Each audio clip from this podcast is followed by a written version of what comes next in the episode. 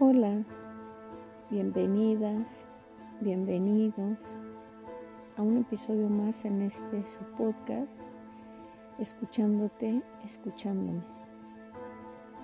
Saben, en esta ocasión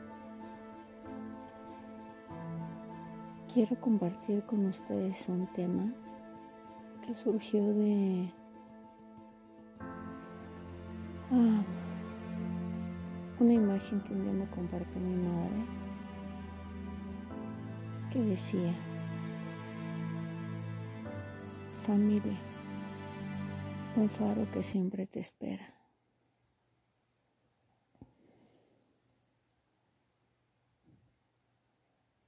Y bueno, en estas fiestas decembrinas en las que estamos acostumbrados a intercambiar regalos físicos, tangibles. Yo me he puesto a meditar acerca de el acompañamiento recibido en mis 37 años de vida por diferentes miembros de mis familias tanto del lado paterno como del lado materno.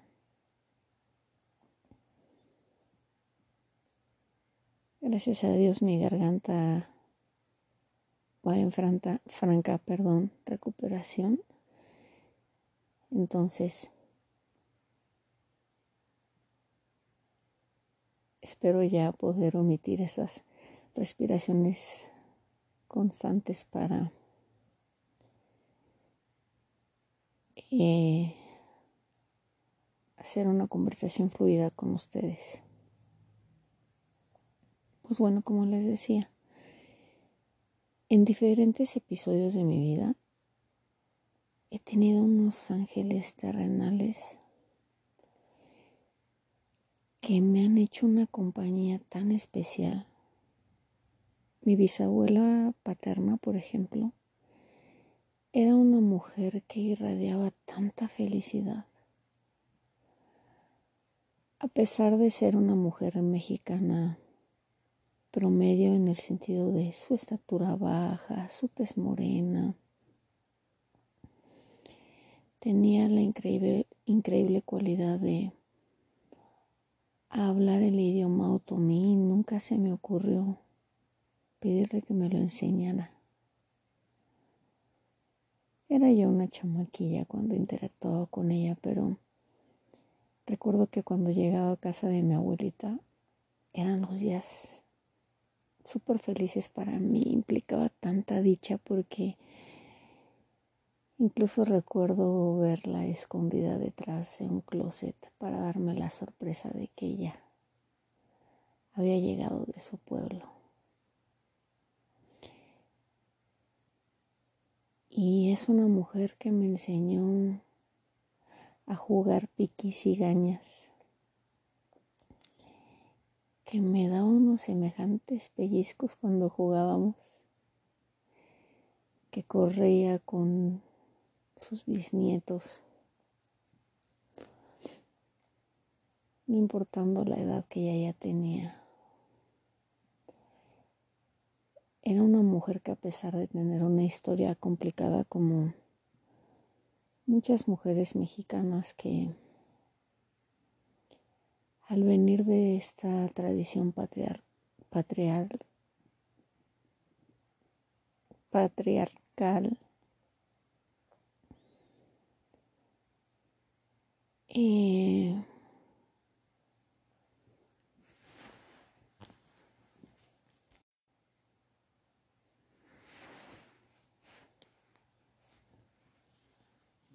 Entonces por esa razón fue una esposa muy permisiva.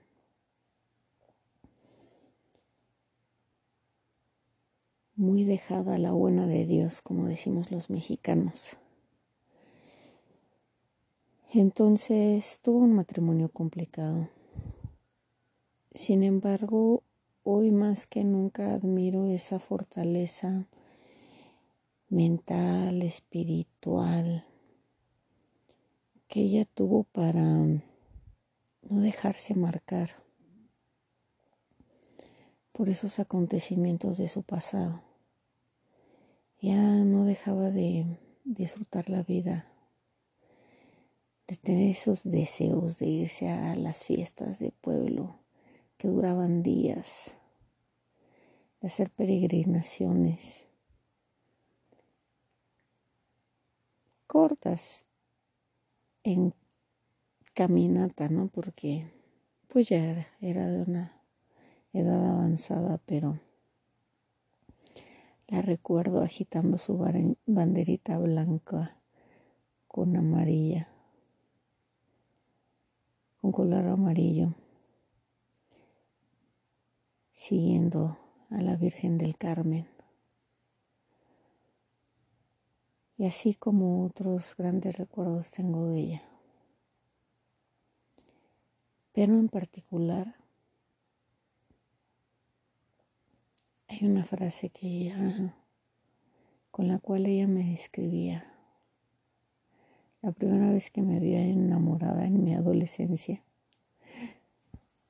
Ahora me da risa, por supuesto. Me dijo, ay,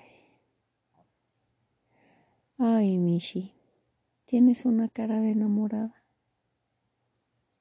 Y yo, esta como felicidad y tristeza a la vez significa que estoy enamorada, güey.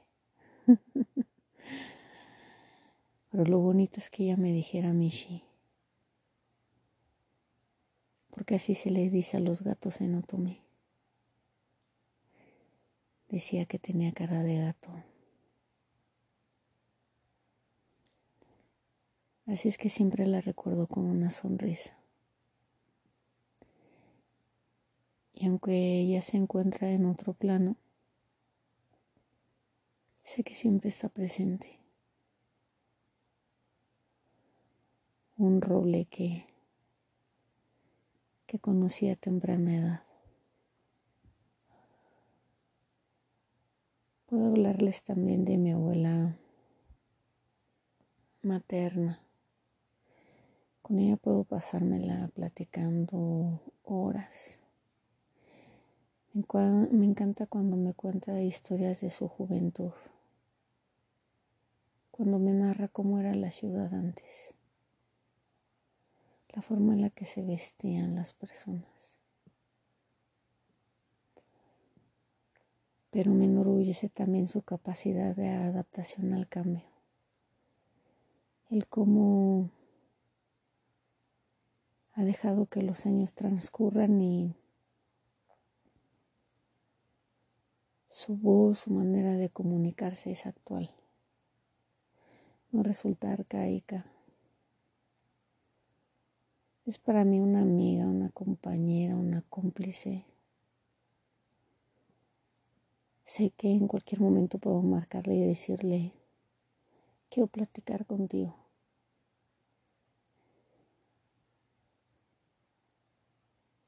Representa también para mí un ejemplo.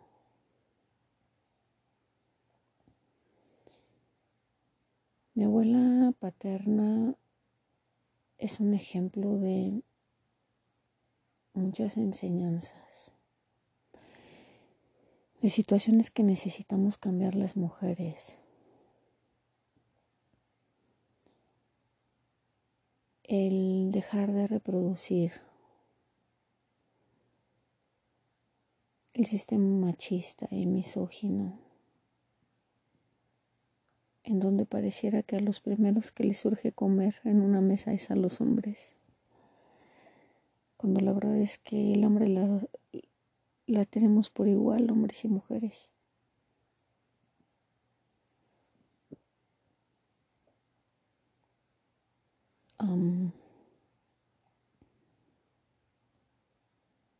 pero bueno, mi abuelita también es un ejemplo de amor incondicional.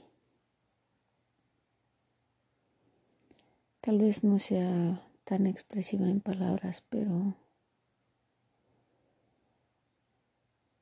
al dar de comer, al estar al tanto de uno, cada vez que llego a su casa y me regaña porque me he perdido días.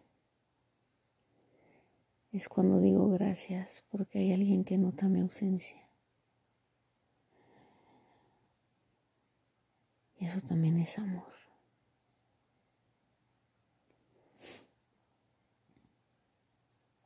Amamos como podemos, como lo decidimos y también como nos han enseñado.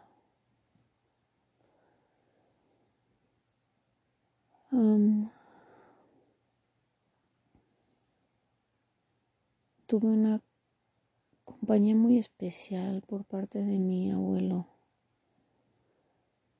materno cuando entré en una crisis muy fuerte de depresión después de haber concluido una relación de más de 10 años.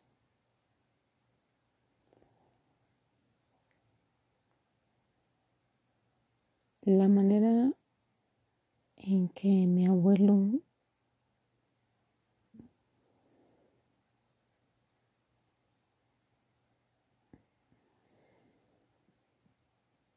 acompañaba mis noches difíciles que yo sé que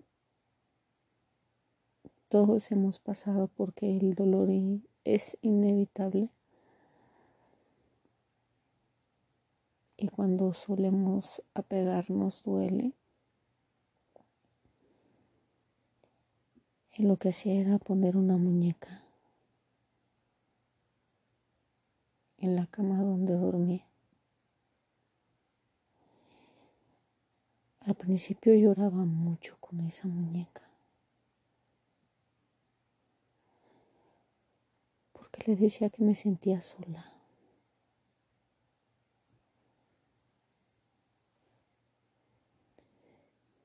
Pero conforme pasaban los días,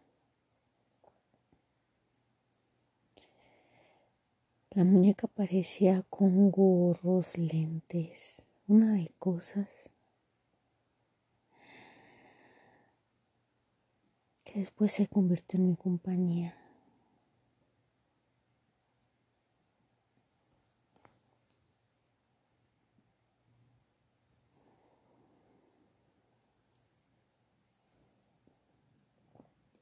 Y así es como con amor las heridas van sanando.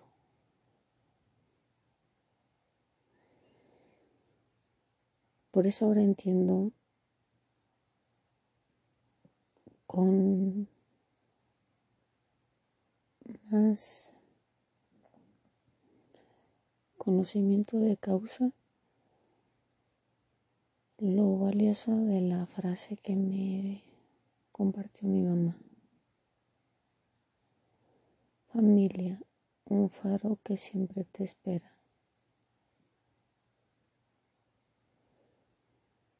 Vaya, mi madre también representa para mí el amor incondicional, por supuesto. La entrega, la compañía.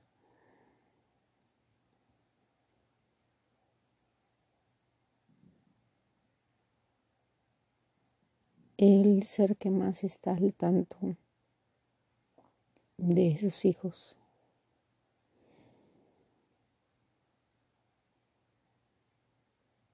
Disculpen entre la baja de defensas, las fechas, el sistema hormonal, todo se junta. Y pues bueno, esta soy con todas mis aristas. A veces melancólica, a veces eufórica, a veces alegre, a veces pasiva, a veces hiperactiva.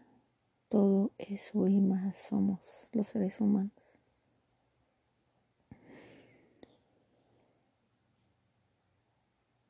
Y bueno, como les venía diciendo, mi madre así como muchísimas madres del mundo. Representan esa entrega totalmente desinteresada. Pero también considero que la persona más importante para ustedes mismas deben ser justo cada una. Más allá de cuidarnos y protegernos, es también sumamente importante que tengan un proyecto de vida. Para ustedes, queridas mamacitas, porque porque nada es eterno. Porque a veces quisiera decirles a los budistas en qué momento los conocí. bueno, refiriéndome a la filosofía budista. Lo único cierto es que todo es impermanente. Entonces por eso es importante que ustedes también tengan un proyecto individual más allá de, de nosotros, sus hijos.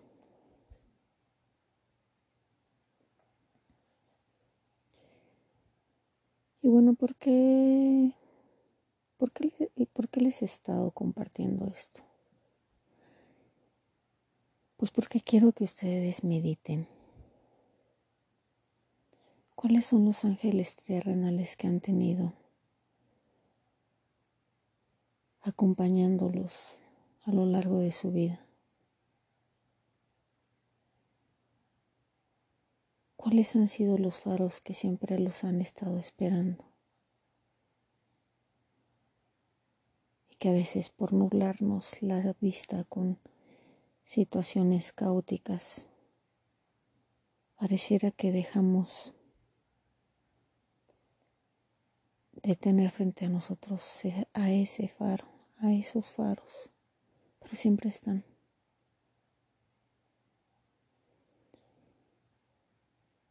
Y algo más, queridos míos.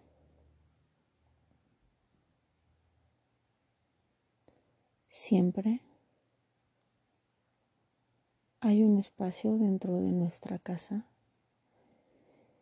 que representa sanación.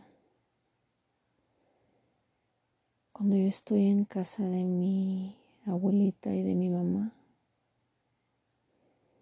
mi espacio de, mi espacio de sanación es una habitación contigua a la habitación de mis abuelos. Cuando estoy en mi casa, mi espacio de máxima sanación es mi amado tapete de yoga. Cuando estoy en un parque, abrazar a un árbol me ayuda a sanar. ¿Y ustedes? ¿En qué espacios de sanación se están colocando en estas fiestas decembrinas?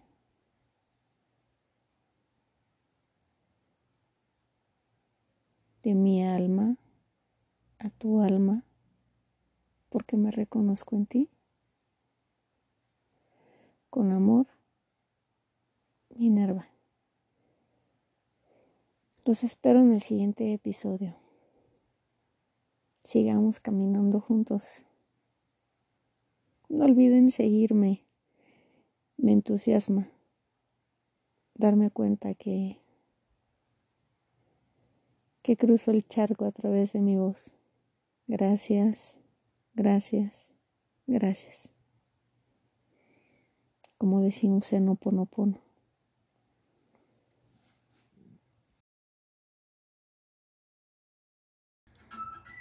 Gracias por tu compañía.